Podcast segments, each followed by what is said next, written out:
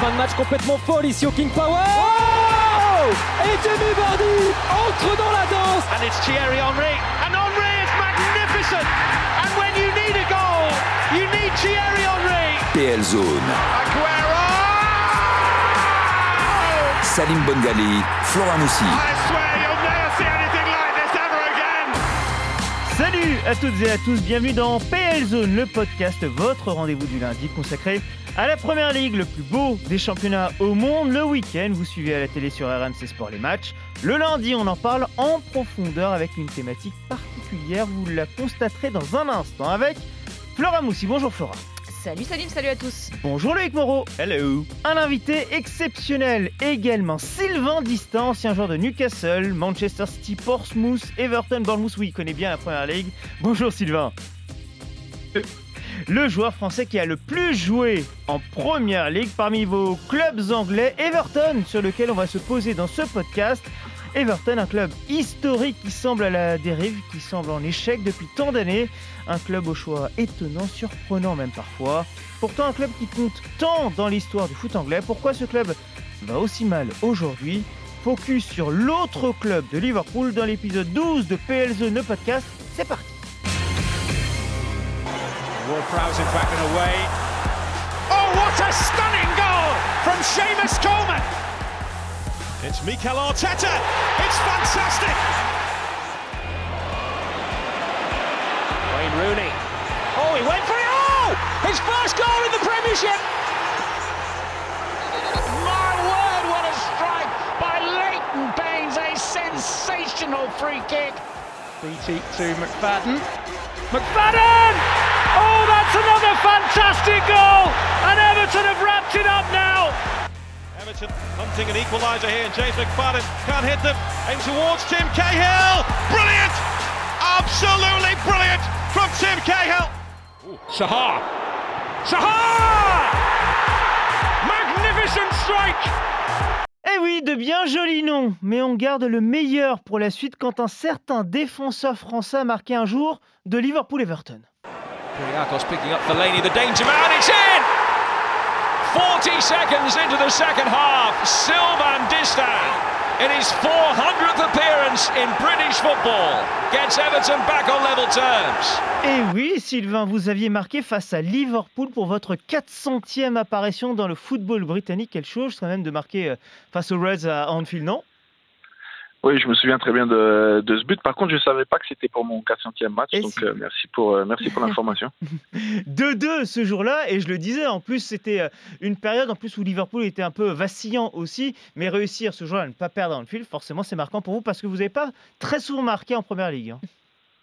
non, non, non, pas trop. J'étais euh, j'étais plus focalisé sur mes tâches défensives. Ça m'a valu pas mal de, de chambrage de la part de mon père, mais euh, parce que j'estimais que je marquais pas assez. Mais non, ça- ouais, c'était un, un petit regret, on va dire. Je C'est vrai que par rapport à, ma, à mon gabarit et à mon jeu de tête euh, défensif, j'aurais dû offensivement être un peu plus euh, efficace. Bon, je suis taquin avec Sylvain, Loïc, mais on va quand même se poser sur les chiffres de Sylvain Distin, des chiffres exceptionnels. Ah oui, ils sont incroyables ces chiffres, puisqu'effectivement, même si Sylvain n'était pas réputé pour être un buteur, quelle longévité en première ligue 469 matchs joués en PL, ce qui fait euh, de lui le 19e meilleur total en termes de matchs joués, tout confondu.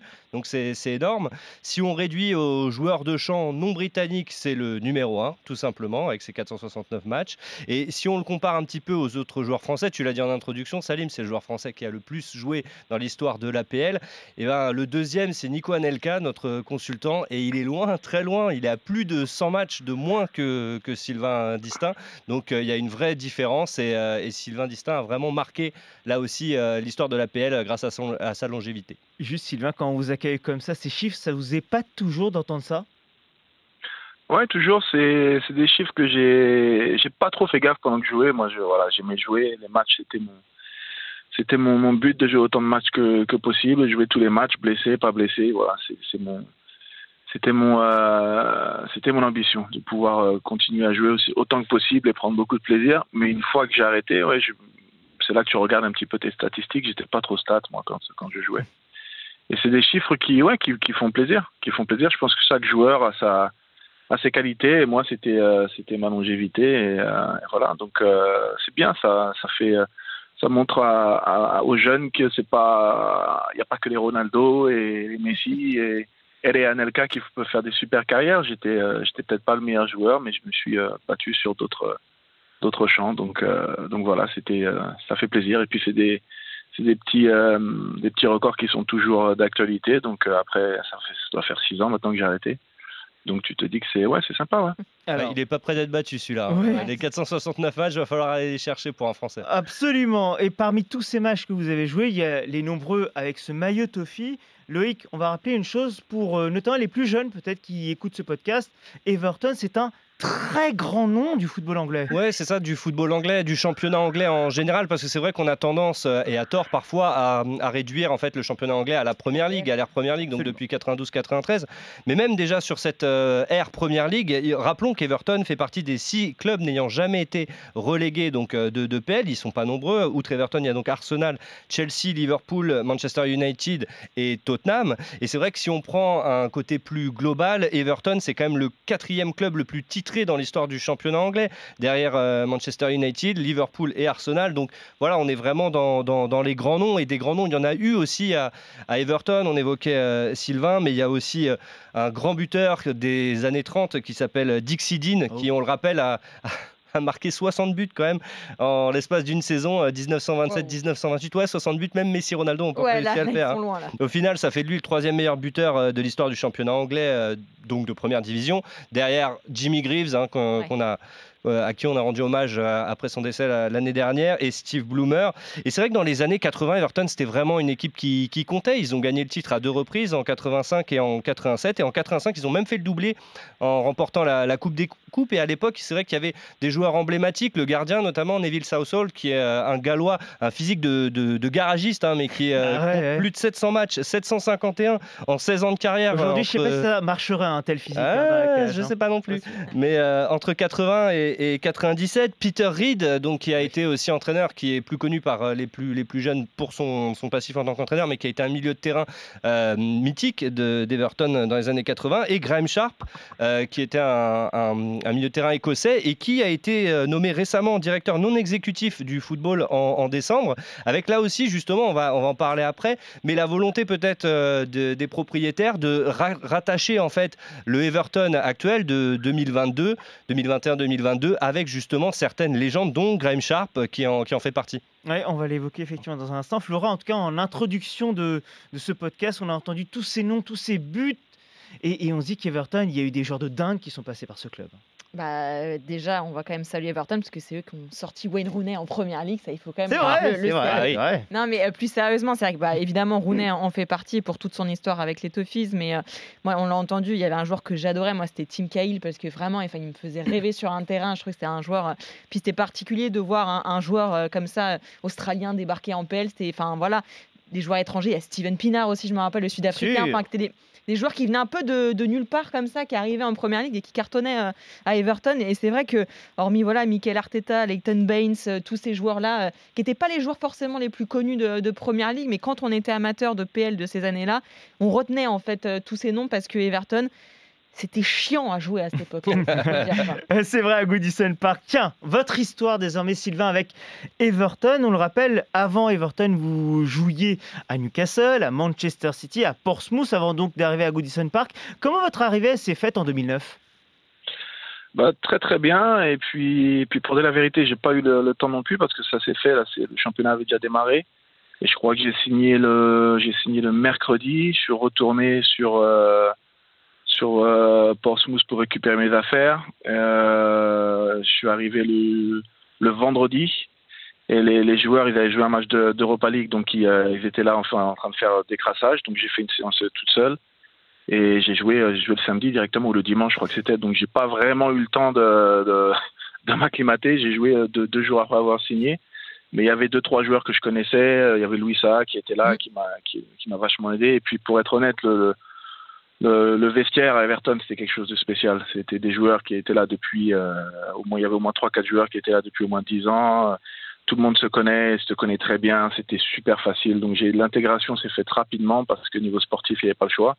et aussi facilement parce que parce que l'ambiance du vestiaire était était top et ça me correspondait très bien aussi. Donc donc ça s'est fait fait très très bien et je connaissais un petit peu aussi le coin parce qu'après avoir joué pour Manchester City pendant pendant cinq ans, je connaissais je connaissais vraiment le coin, donc j'avais des amis aussi sur place, donc voilà, ça s'est fait rapidement et, simplement. C'est vrai que j'allais vous demander c'était quoi le Everton de l'époque? Quand je vous entends, en tout cas, c'est presque la notion de club famille ou en tout cas très sympa hein, dans lequel vous êtes arrivé à l'époque. C'est ça, c'est ça, c'est exactement ça. Euh, c'était un club famille, c'était des, que ce soit les physios, il n'y avait pas que les joueurs qui étaient là depuis euh, depuis plus de dix années. Il y avait des physios, il y avait euh, il y avait les, les, les, femmes à la, à la cantine, qui, les, les chefs et les cuistots qui étaient là depuis, pareil, une quinzaine d'années.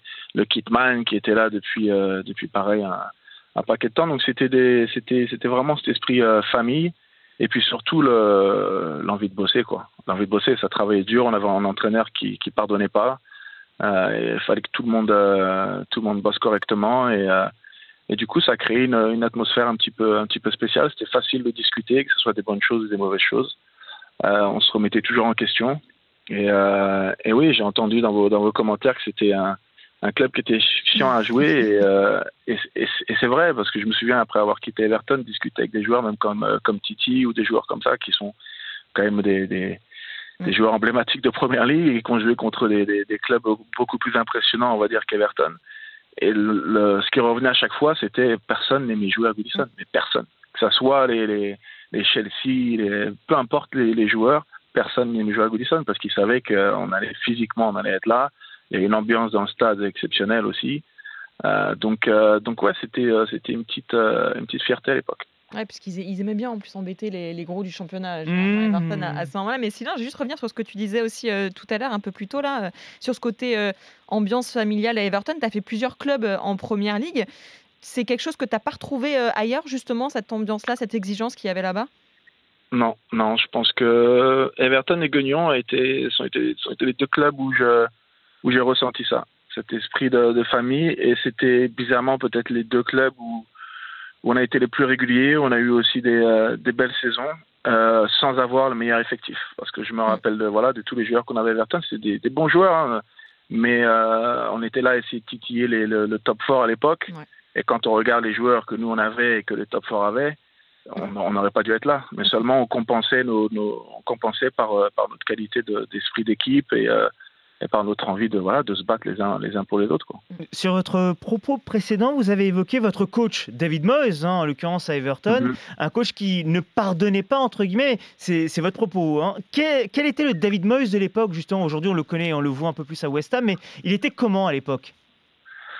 Je me souviens euh, ma première euh, donc après le match, première semaine d'entraînement où j'étais euh, j'ai fait au moins déjà 10 ans, peut-être pas 10 ans mais 7 8 ans en première ligue donc j'avais l'habitude de l'intensité, des entraînements et je me souviens du premier vrai entraînement que j'ai fait avec euh, que j'ai fait avec euh, avec le club où tous les clubs où j'ai auparavant, il y avait des, groupes. Quand on faisait des, séances physiques, il y a des groupes. Donc, euh, que ce soit par âge ou par niveau de, de, de, test que, tu fais en début de saison. Et quand tu arrives à Everton, c'est tout le monde court la même distance, le même truc. Et j'ai morflé. Je crois que j'ai failli vomir la première séance. Et je me suis dit, mais qu'est-ce que c'est que ça? Mais que je suis tombé où là? Et en fait, euh, ouais, c'était euh, c'était vraiment, surtout quand ça va pas, quand ça n'allait pas, eh ben on travaillait encore plus dur. Mm. Quand les choses se passaient bien, on continuait quand même à travailler dur. C'était, je me souviens de, de séances le, le, vendredi tactique, le vendredi euh, d'avant-match où il pleut, il neige, il fait froid, temps dégueulasse, et tu restes une heure à travailler les coups de pied arrêtés.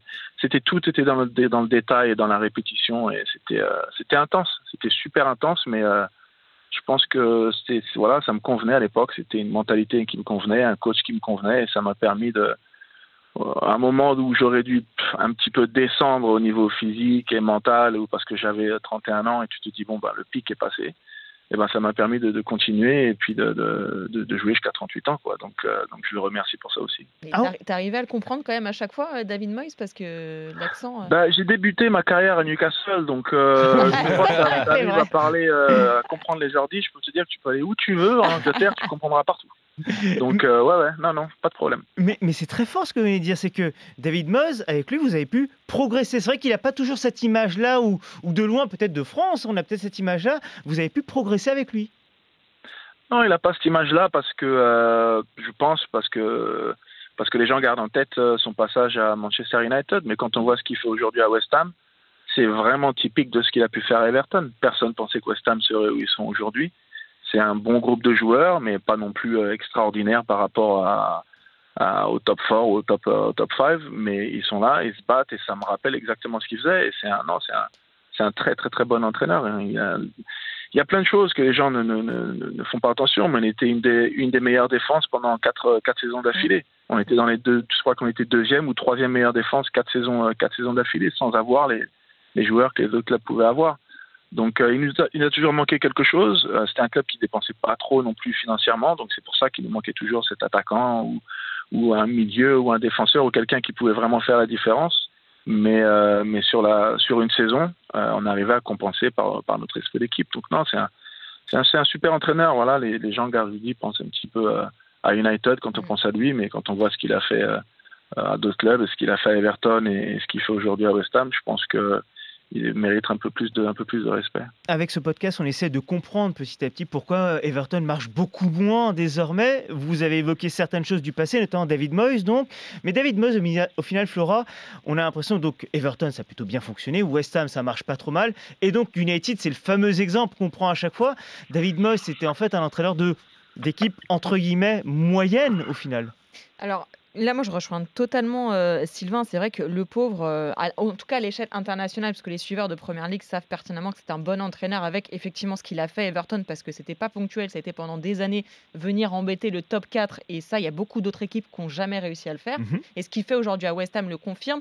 Et finalement, pour lui, à l'international, c'est ce passage à Manchester United. Mais en fait, je trouve qu'on a été globalement euh, très dur avec lui. En fait, avec ce passage-là, il récupère un club. Il arrive quand même après euh, 26 ans de Sir Alex Ferguson ça. à la tête de Manchester United. Je pense que n'importe qui, de toute façon, qui arrivait après ça, se serait planté parce que déjà le club était, enfin l'équipe était en fin de vie à ce moment-là. Mm -hmm. Il y avait beaucoup de joueurs vieillissants, il y avait beaucoup de joueurs qui qui étaient plus qui, avaient, qui étaient plus à leur place, qui étaient là parce que Ferguson était là. Et à partir du moment où il est parti, beaucoup ont lâché. Donc il s'est retrouvé un petit peu dans la galère avec ce club euh, David Moyes mm. et finalement on lui a tapé dessus parce que fallait pas s'attendre dès la première saison à ce qu'il soit champion en fait avec euh, United et finalement il n'y a pas eu forcément moi je trouve cette patience qui aurait été nécessaire peut-être ah, avec ça. lui pour qu'il prenne le temps de reprendre le club en main, de remettre euh, sa patte, parce que l'ombre de Ferguson allait rester longtemps aussi. Et ça, c'est pas facile. Il était écossais comme lui, donc il y avait des, des, comparaisons qui ont été faites super simples. Et comme il avait été adoubé en plus par Ferguson, qu'il avait, euh, euh, officialisé devant tous les supporters à, la, à son dernier match à Old Trafford, prenez soin du nouveau coach, etc., la pression, elle était énorme quoi. Je veux dire, il y avait à peu près tout qui était réuni pour que ça marche pas en fait euh, mm -hmm. finalement et en aussi peu de temps, c'était impossible que ça prenne. Ouais, Loïc juste parce que depuis tout à l'heure on parle de David Moss mais on va rappeler les chiffres le concernant à Everton, ce sont des chiffres juste phénoménaux. Bah, Sylvain parlait euh, de, de, la fidélité euh, de, de, beaucoup de joueurs quand il est arrivé à Everton mais cette fidélité elle, elle s'applique aussi à, à l'entraîneur puisque euh, David Moyes, en termes de matchs euh, dirigés, est le quatrième entraîneur qui en a dirigé le plus, toute compétition confondue dans l'histoire euh, d'Everton. Donc c'est quelqu'un qui s'est inscrit là aussi dans, la durée. Et puis, euh, même si c'est pas lui qui a le meilleur pourcentage de, victoires, si on prend en première ligue, il est devancé légèrement par Carlo, Ancelotti. Lui, David Moyes, il est à 40% de victoires, Ancelotti à 43. Mais là encore, l'échantillon sur lequel on regarde ce pourcentage de victoires, il est incomparable puisque Ancelotti, c'est deux saisons euh, David Moyes, euh, voilà, on, est, on en est à plus de, de, de 10. Mm -hmm. Donc euh, il y, y, a vraiment, il a vraiment marqué son, son, son empreinte et surtout c'est avec lui que les Toffees ont obtenu le meilleur classement de leur histoire en première ligue, donc toujours depuis 92-93 en finissant quatrième, quatrième de PL en 2004-2005. Ouais. Donc là aussi il faut remettre dans le contexte. Hein, Manchester, alors, même s'il n'y avait pas encore de Manchester City au niveau où on les connaît maintenant, ouais. mais Liverpool, Arsenal, Chelsea, Chelsea, déjà évidemment, Manchester United, enfin un véritable exploit pour le coup. Oui, je rappelle que cette année, Liverpool mmh. gagne juste la Ligue des Champions hein, quand même et finit derrière Everton. Euh, Flora utilisait le terme de patience, euh, Sylvain. On se souvient des premières saisons qui n'étaient pas forcément évidentes pour Moyes mmh. euh, lorsqu'il remplace à l'époque Walter Smith. Il finit 16e, une année même, il finit 17e. On se dit qu'il va être démis de ses fonctions. Everton le garde et l'année suivante, il termine 4e euh, avec Everton, comme quoi les dirigeants ont été patients avec lui, lui ont laissé les clés du camion. Ouais, je pense que c'est ce qui se perd aujourd'hui dans le football. Il n'y a pas, de, pas très peu de patience. Et euh, je pense que c'est aussi un des problèmes à, à Everton et beaucoup d'autres clubs. on parlait de United et de David Moss qui qui n'a pas été jugé avec avec avec beaucoup de patience et, très et très durement, je pense. Mais il y a personne après lui qui a réussi à redresser la barre à, United non plus. Donc je pense que oui, la force d'Everton, c'était ça, c'était c'était la patience, c'était de faire confiance, c'était de prendre le temps, recruter l'entraîneur qui correspond au club, recruter les joueurs qui correspondent au club plutôt que de faire des coups et euh, de se rendre compte que ça, ne, que ça ne marche pas. Mais je pense que c'était aussi par obligation parce que financièrement, le club n'était pas en, position de, de, changer d'entraîneur chaque année et de changer tout un effectif. Donc euh, c'était un peu par choix, c'était euh, par obligation, pardon, et aussi, je pense, par par personnalité. C'est ça, ça correspondait à Everton à l'époque. Et aujourd'hui, le Everton actuel, désormais le X, c'est celui qui est impatient et qui change de coach encore plus depuis que Moïse n'est plus là. Ouais, c'est presque un coach euh, par, euh, par saison parce qu'à l'exception de, de Roberto Martinez, au final, qui prend euh, derrière Moïse et qui reste un petit peu plus longtemps, on le voit notamment sous le nouveau propriétariat, sous, sous Farad Moshiri, donc qui est l'actuel propriétaire d'Everton. Bon, bah ça ça n'a pas arrêté de, changer. Au final, il commence avec Ronald Koeman, donc on est en, 2016. Après, euh, il enchaîne avec Sam Allardyce en mission sauvetage parce qu'ils sont déjà en galère. Donc forcément, voilà, la patte Koeman n'a pas, pas fonctionné. Derrière, il tente un nouveau coup avec Marco Silva en se disant, voilà, Marco Silva, c'est un entraîneur qui a, comment dire, une philosophie de jeu euh, bien particulière. Là non plus, ça marche pas. Derrière, euh, arrive Carlo Ancelotti. Alors là, forcément, je me souviens quand Carlo Ancelotti signe, bon voilà, un, nom peut-être l'un des meilleurs ah entraîneurs de, de l'histoire qui arrive à Everton. Et on l'a vu dans les chiffres, c'est pas si, euh, si mauvais que, que ça hein, en pourcentage de victoire. Il a ramené aussi des, des, joueurs qui étaient d'un tout autre calibre, du style Rames Rodriguez ou Alan aussi, qui était euh, une référence en, en Serie A. Mais là aussi, ça n'a pas, ça pas fonctionné comme, euh, comme, comme il le souhaitait, puisque Ancelotti est reparti au, Real. Et puis bah là, bon, c'était Raphaël Benitez. Quoi. Raphaël Benitez, l'homme l'anti-Everton en fait, qui avait eu des propos très limites déjà sur, sur le club en qualifiant de petit club à l'époque euh, où il était euh, entraîneur de Liverpool. On avait parlé avec Flora, je crois que dans l'histoire, euh, c'est seulement le deuxième entraîneur qui prend les rênes de, de, l'autre club de, Liverpool. Donc non, là, le choix est, lunaire. Et, on se dit que là, voilà, comme disait Salim, on est dans le même cas de figure, c'est-à-dire Everton cherche un entraîneur. Visiblement, Duncan Ferguson ne va pas être confirmé, donc c'est pareil. Et et les pistes, euh, les noms, les noms se, multiplient. On ne sait pas, on sait pas qui va prendre la suite. Oui, vous l'avez dit, Duncan Ferguson intérimaire désormais. Hein, c'est le communiqué officiel. Il ne restera pas a priori jusqu'à la fin de la saison. Lui qui était si touché ce week-end après la défaite à domicile face à Aston Villa en championnat. Dernière question, comment vous êtes-vous senti après le match C'est terrible, je me sens mal, je suis désolé pour les fans, vraiment désolé. Tiens, Sylvain, Duncan Ferguson, alors même si le communiqué initial du club, c'est euh, simple intérimaire, on a l'impression que lui, il a le club viscéralement euh, inscrit en lui. Lui, il pourrait rester sur ce banc, non? Oui, je pense qu'il lui manque un petit peu l'expérience, mais, euh, mais l'avantage qu'il a, c'est que les fans, les fans l'adorent. Hum. Il est considéré comme une légende au club, donc forcément, il aura un peu plus de de, patience. Les, fans auront un peu plus de patience envers, envers les résultats. Et puis, euh, et puis surtout, il, il, représente, euh, il représente Everton. Sa personnalité, sa façon d'être, euh, la façon dont il a de parler aux joueurs. Il représente Everton. Mais quand je parle d'Everton, je parle d'Everton de mon époque. Everton aujourd'hui est complètement différent parce que ben, on parlait de tous les entraîneurs. Chaque entraîneur qui arrivait après Moyes était complètement différent. Chaque entraîneur a essayé de poser son empreinte. On ne leur a pas vraiment laissé le temps et puis on passe à un autre entraîneur, donc on change un petit peu l'effectif, on change encore un peu l'ADN du club, et ça a été ça depuis euh, depuis six ou sept saisons. Euh, beaucoup de joueurs influents, je parle des joueurs qui étaient là depuis des dizaines d'années, sont sont partis à la retraite aussi. Ils n'ont pas forcément été remplacés, ou alors remplacés par des joueurs qui n'avaient pas forcément cette cet état d'esprit, parce que Everton c'est vraiment une mentalité spéciale. Donc du coup, je pense que depuis cinq ou six ans, c'est un club qui se qui se cherche, qui cherche une nouvelle identité, qui cherche un nouveau style de jeu aussi parce que chaque entraîneur, vient avec sa, tactique et son, style de jeu. Donc, euh, c'est un, club un petit peu, un petit peu perdu. Pas ça dans le mauvais sens. C'est simplement qu'il y a eu tellement d'échanges, tellement de changements, que ce soit, même au niveau des présidents, que ce soit au niveau du, staff, que ce soit au niveau des joueurs, que c'est un club qui, cherche un peu son identité pour le moment. Et c'est ce que je ressens moi quand je vois les matchs d'Everton. Je n'essaie pas de comparer avec avec mon euh, avec mon époque à Everton. Enfin, je n'essaie plus de comparer avec mon époque à Everton parce que c'est vraiment différent. Mais j'arrive pas à comprendre leur euh, leur style de jeu, leur mentalité, leur façon d'être, parce qu'il y a eu parce qu'il y a eu beaucoup de changements et si on laisse pas le temps au temps, euh, ils auront toujours ce même type de résultat. Tiens, euh, Loïc Moreau en parlait il y a quelques instants. Graham Sharp, qui fait partie du board d'Everton, un ancien de, de, cette équipe d'office, donc Duncan Ferguson, ancien joueur. Leighton Baines aussi, qui est son adjoint.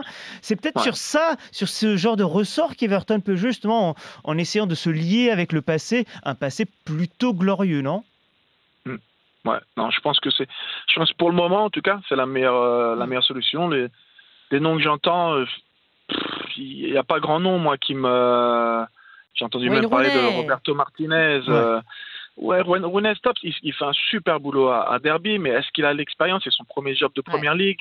Et, ce qui me dérange un peu avec euh, ce qui se passe en ce moment, c'est qu'on juge les entraîneurs sur leur passé de joueur. et il y a beaucoup de que, ce soit que ce soit Mikel Arteta, que ce soit que ça soit euh, euh Steven Gerrard, Lampard, c'est des, des, des, des, joueurs qui sont mis, qui ont eu une chance énorme de, de, de d'être à la charge de club de première ligue, mais plutôt sur leur passé de joueur. Mm, mm. Donc après, il faut qu'ils se construisent aussi une expérience en tant que, en tant qu'entraîneur, et tant mieux, tant mieux pour eux. Mais voilà, est-ce que ça sera pas, c'est qui tout double?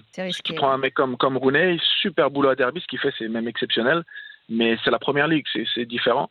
Mm. Euh, après, oui, il aura cette, euh, cette aura au niveau des, des, des, joueurs et au niveau des supporters aussi.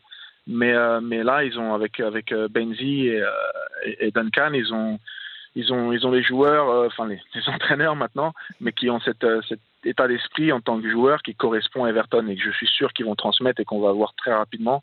On l'a vu déjà quand euh, quand Dunk a repris le Everton il y, a, y, a, une ou deux saisons de ça. Il y a un changement qui est direct, qui est radical parce que parce qu'il laissera pas passer les choses, parce qu'il c'est un peu l'ancienne école, c'est à la dure, on se dit les choses comme elles sont et il va falloir que les joueurs s'adaptent. Donc je pense que oui, il va y avoir une réaction sur le court terme je pense qu'il va être euh, va être très bonne pour Everton. Sur le long terme, je je, je suis pas je suis pas certain.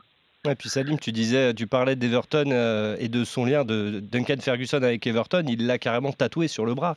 il a le logo d'Everton tatoué sur le bras et c'est vrai que il attend que ça, lui. Il aurait pu partir avec Ancelotti au Real en qualité d'adjoint euh, cet été. Il n'a pas voulu, il est resté. En fait, il attend que ça. C'est son rêve à lui d'être d'être coach. coach. Et comme disait Sylvain, c'est une légende. C'est le deuxième meilleur buteur du club en, en, PL. Et puis voilà, son je rappelle, euh, attaquant avec le plus de cartons rouges dans, l'histoire de l'APL, ça te situe un bonhomme.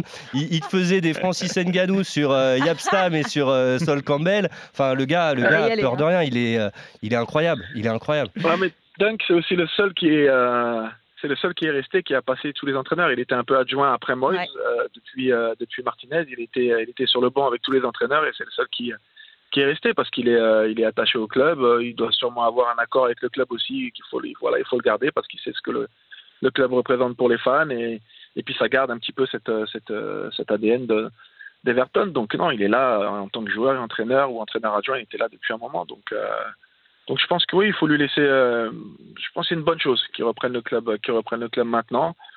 Et puis, euh, et puis on, on, le juge sur, euh, sur la il reste une moitié de saison en gros. Je pense qu'il faut le laisser, euh, laisser faire cette moitié de saison et puis, et puis voir, par la, voir par la suite. Mais d'entrée, de dire que c'est que c'est simplement temporaire, je pense que pour lui, ça doit pas être très agréable non plus parce que ça veut dire que peu importe les résultats, eh ben, on sait déjà qu'il ne restera pas. Mm. Et puis, et puis ça, ça montre encore un petit peu d'instabilité au sein du club. Voilà. C'est vrai que lors de son premier passage, quand même, trois matchs en première ligue, une victoire face à Chelsea, un nul face à Arsenal, un nul face à Manchester United. Et il n'avait pas été gardé.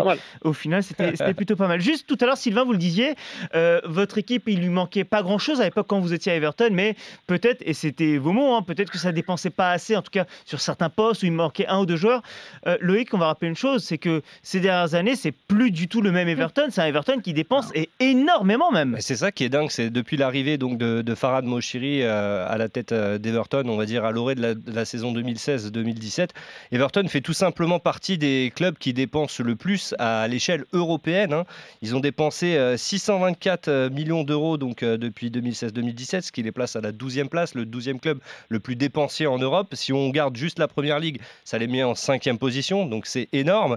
Et quand on parlait d'argent dépensé, bah, pas forcément bien dépensé, parce que si on fait la balance entre mm. les dépenses et les revenus, on voit que là, c'est peut-être encore pire. Ils ont un déficit de 270 millions d'euros, ce qui est énorme. Ça les place à la 9e place en, termes euh, européens, à la 6e place en termes euh, d'équipe de, de, PL. C'est vrai que c'est assez fou. Et on, a, on a retracé entre guillemets les derniers, euh, les derniers listings de mercato d'Everton sur les dernières saisons et on voit qu'effectivement il y a eu des investissements qui sont, euh, qui sont vraiment bizarres et qui n'ont pas du tout profité au club. Euh, on, pense notamment à Alexis Wobi qui avait été recruté le dernier jour du mercato pour plus de 30 millions d'euros. Yannick Bolassi aussi 29 millions d'euros. Il y a beaucoup en fait il y a beaucoup de mecs à 20-25 millions qui n'ont pas du tout donné la pleine mesure de, de, leur talent du style Jean-Philippe Gébamin 25 millions, André Gomez, 25, David Klassen, 27. Schneiderlin 23. Enfin, franchement, c'est des sommes assez incroyables pour mhm. des joueurs qui, soit n'ont pas réussi encore à exprimer euh, euh, leur, potentiel à Everton, soit sont, déjà partis, en fait. Donc, c'est de l'argent un peu. Euh, un peu jeté par les fenêtres, alors que, comme tu le disais, Salim, Everton a de l'argent, à, part le dernier mercato estival où effectivement il y a eu des restrictions et Benitez n'a pas pu dépenser. Ils se sont contentés de, de, prendre des Gray et Andrew Stansen, je crois, mhm. pour, un, pour quelques millions d'euros. Mais sinon, euh, voilà, ils étaient un peu, euh, un peu limités à ce niveau-là. Mais sinon, ouais, ils ont de l'oseille. Oui, Farad Moshiri, tiens, vous le disiez, le propriétaire d'Everton, qui euh, parle rarement, s'exprime rarement. Et là, il l'a fait euh, ce week-end sur le site du club d'Everton. En quelques mots, je comprends la frustration ressentie par tous ceux qui aiment Everton à cause de notre forme incohérente ces dernières saisons, malgré un investissement important dans l'équipe. L'argent qui a été dépensé depuis 2016, non seulement pour l'équipe, mais aussi pour des projets clés, y compris notre nouveau stade, démontre mon engagement vers Everton. Je vous écris pour vous assurer que mon engagement reste fort et ciblé. Le club a annoncé aujourd'hui la conversion d'un prêt de 100 millions de livres sterling en fonds propres, ce qui démontre clairement mon engagement et renforce considérablement le bilan. Je vous promets que ma détermination ne sera pas abandonnée. Il évoque le stade, il évoque cet argent, Flora. L'argent, donc, il est là, sauf qu'il est mal dépensé. Oui, et en fait, enfin. On l'a vu, alors on parlait de United euh, tout à l'heure, hein, c'est pareil, ils ont dépensé des sommes monstres pour des résultats qui ne sont pas du tout à la hauteur euh, aujourd'hui. Et finalement, c'est ce que disait Sylvain euh, au départ, c'est que eux, il n'y avait pas tous ces recrutements-là à l'époque. C'était pas les joueurs les plus talentueux de PL, mais du coup, ils trouvaient satisfaction dans autre chose, en fait. Ils allaient chercher autrement. Là, d'aller chercher des joueurs nouveaux, finalement, euh, euh, toutes les saisons, parce qu'effectivement, chaque entraîneur qui arrive veut jouer d'une certaine manière, donc ils prennent des joueurs qui peuvent être en adéquation avec le système de jeu qu'ils veulent mettre en place. Finalement, ça change tellement vite que c'est impossible de mettre quelque chose en place, justement, et de construire vraiment quelque chose sur le long terme tu peux aller chercher tant que tu veux des mecs à 20, 25 millions tous les années si tu veux.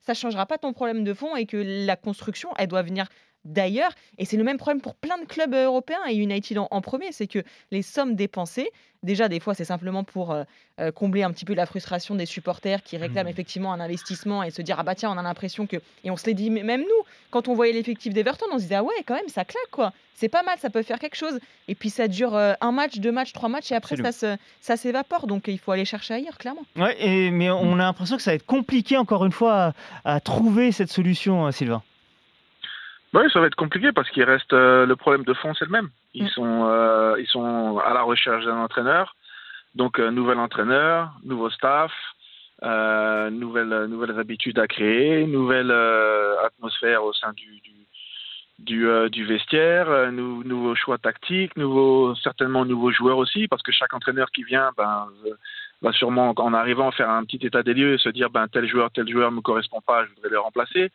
Et ça a été le problème d'Everton euh, pendant, pendant au moins six ans. Euh, et, ça continuera. Le, problème pour le moment est le même. Hein. D'avoir l'argent, c'est bien, mais si tu changes d'entraîneur et que à chaque, chaque nouvel entraîneur, il faut son, son nouvel effectif, ça va être le, même problème. Donc on sent très bien qu'il y a quelqu'un qui va arriver euh, prochainement ou peut-être à la fin de la saison, et puis il va y avoir deux, trois ou quatre joueurs qui vont devoir partir, et puis il va falloir les remplacer. Voilà. Donc, un joueur, par exemple, comme euh, Lucas Digne, qui vient juste de partir d'Everton, alors que maintenant, l'entraîneur qui il jouait tous les matchs sans problème. Je pense que pour moi, avoir vu jouer, il avait un super niveau aussi. Et puis, ben, un nouvel entraîneur avec euh, Benitez. Euh, le jeu ou le style ne convient pas. Je ne sais pas ce qui s'est passé, mais il part et une semaine après, Benitez est viré. Donc, je te dis, mais je n'arrive pas à comprendre. alors qu'il venait juste de il venait juste de re-signer un contrat. Hein. il y a un an, il venait juste de re-signer une prolongation de contrat. C'est ça. Ou si tu sais que tu vas verrer l'entraîneur, dis-toi bon ben j'ai un bon joueur qui est là, c'est un bon mec en plus, je le garde et puis ben l'entraîneur va partir, donc euh, on verra avec le prochain entraîneur. Non. Donc c'est des choix sur le long terme, ça n'a pour le moment, il y a aucun, on voit pas de long terme. Il n'y a pas de long terme, et mm. pour le moment, il n'y a aucun sens. Alors, il y a un super stade en prévision. Euh, c'est vraiment magnifique pour le club, et c'est ce, que le club attendait, et ça, c'est top. Mais il y a, y, a, de l'argent, mais pour le moment, l'argent est, est, plus ou moins plus ou moins gaspillé.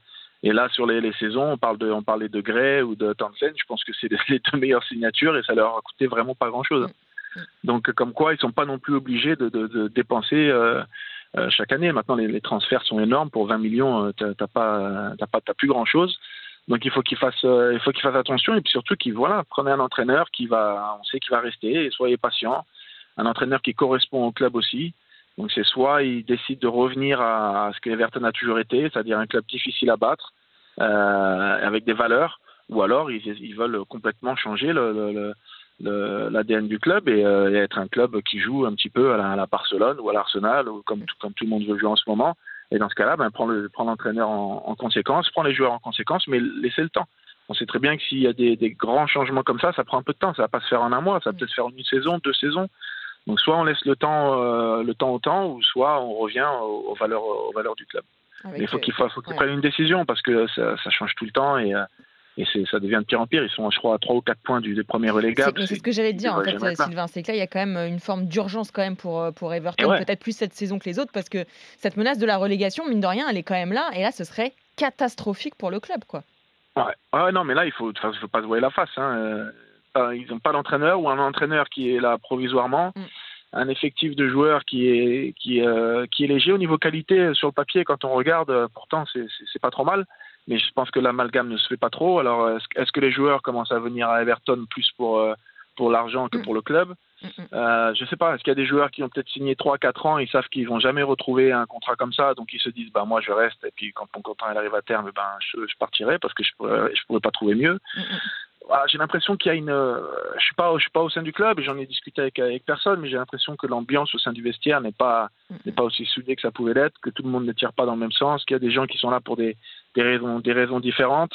Après, ils ont été affectés par des par des blessures au mauvais euh, au mauvais poste et tout, c'est sûr, mais ça fait partie du foot, ça va toujours arriver, c'est comme ça, donc euh, c'est des choses qui sont inévitables.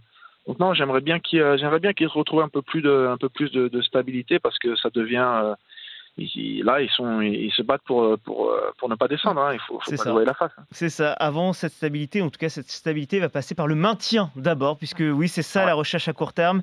Qu'Everton puisse se maintenir en première ligue. On le rappelle, les Toffees sont 16e du championnat anglais.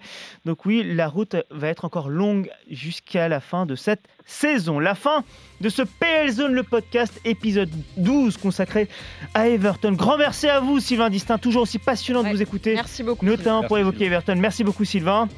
Merci à vous, Flora, Loïc, grand merci à vous. Merci à Samantha Zvek à la préparation, Julie Doro à la réalisation derrière la vitre. N'hésitez pas pour vos retours via le hashtag PLZone sur Twitter. N'hésitez pas également à vous abonner sur les différentes plateformes pour être alerté sur chaque nouveau podcast diffusé car ce podcast c'est le vôtre avant tout et n'oubliez pas, comme un new Ciao